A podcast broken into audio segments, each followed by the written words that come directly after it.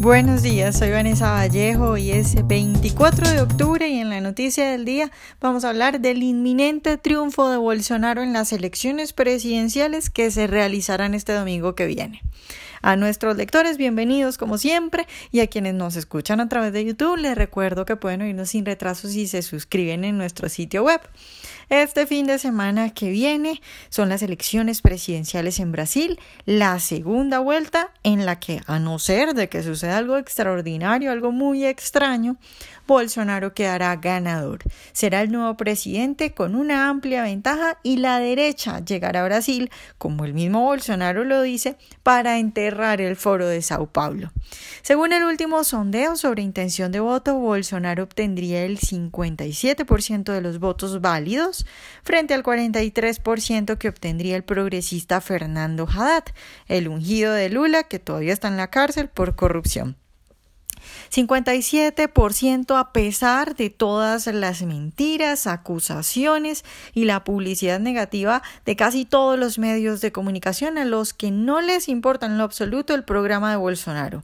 Es decir, uno dice, bueno, si quieren hablar mal de él, pues cójanle el programa, analícenlo, intenten explicar por qué no les gusta, digan abiertamente que son socialistas y que el programa de gobierno de Bolsonaro es muy capitalista y que bueno, que lo que les gusta es la miseria del estatismo, pero ni siquiera hacen ese intento. Sucios, como siempre, evitan hablar de las cosas importantes.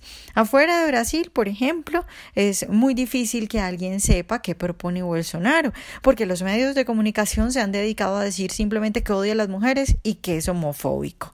Eso es todo que propone un impuesto plano, bajar la carga tributaria, disminuir regulaciones, que habla abiertamente de la importancia de la libertad y de que el socialismo es esclavitud, que condena a Maduro, que dice que hay que enterrar el foro de Sao Paulo, eso nadie lo dice, a nadie le importa que su ministro de Hacienda, por ejemplo, es un Chicago Boy y que su hijo, el hijo de Bolsonaro, el diputado más votado del Brasil, es seguidor de la escuela austriaca, eso tampoco importa. Y los que dicen, por ejemplo, que Bolsonaro es homofóbico, no cuentan que en su plan de gobierno dice textualmente que la familia, sea como sea que esté formada, es sagrada y el Estado no debe intervenir ahí. Lo importante para los medios de comunicación es decir que él odia a las mujeres y decir que de la nada a Bolsonaro se le ocurrió decirle a una diputada que no la violaría porque ella no se lo merece. Omiten, por ejemplo, la información de que la diputada antes lo acusó de ser un violador y él le dijo, pues, yo no soy violador, pero si lo fuera, no la violaría a usted. Entonces, pues definitivamente la campaña ha sido sucia, los medios una vez han mostrado lo que son. Sin embargo, pues los brasileros no le han hecho caso a todos estos medios izquierdistas y Bolsonaro ya prácticamente es el presidente de Brasil. Este domingo que acaba de pasar a una semana de las elecciones, los brasileros salieron a la calle a rechazar al PT, al Partido de los Trabajadores, y a apoyar a Bolsonaro.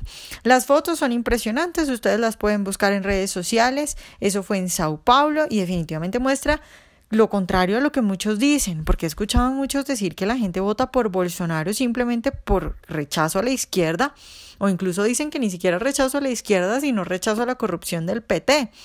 Bueno, si eso fuera así, pues no veríamos estas marchas multitudinarias. Bolsonaro lo que tiene son fans. Debe haber, evidentemente, hay algún fenómeno de rechazo a la izquierda, pero yo no, no diría que este hombre va a sacar el 57% de los votos en segunda vuelta. Tuvo una votación como la que tuvo en la primera vuelta, tan multitudinaria, simplemente porque la gente está rechazando a la izquierda y no les gusta a Bolsonaro, pero, pero es que rechazan a la izquierda. No, eso no es así. Es evidente que Bolsonaro tiene fans y que ha despertado dentro de la población decente y que, y que entiende que el socialismo es miseria, ha despertado unas ansias de que por fin llegue al poder alguien que aplique el liberalismo económico y que no sea de derecha vergonzante.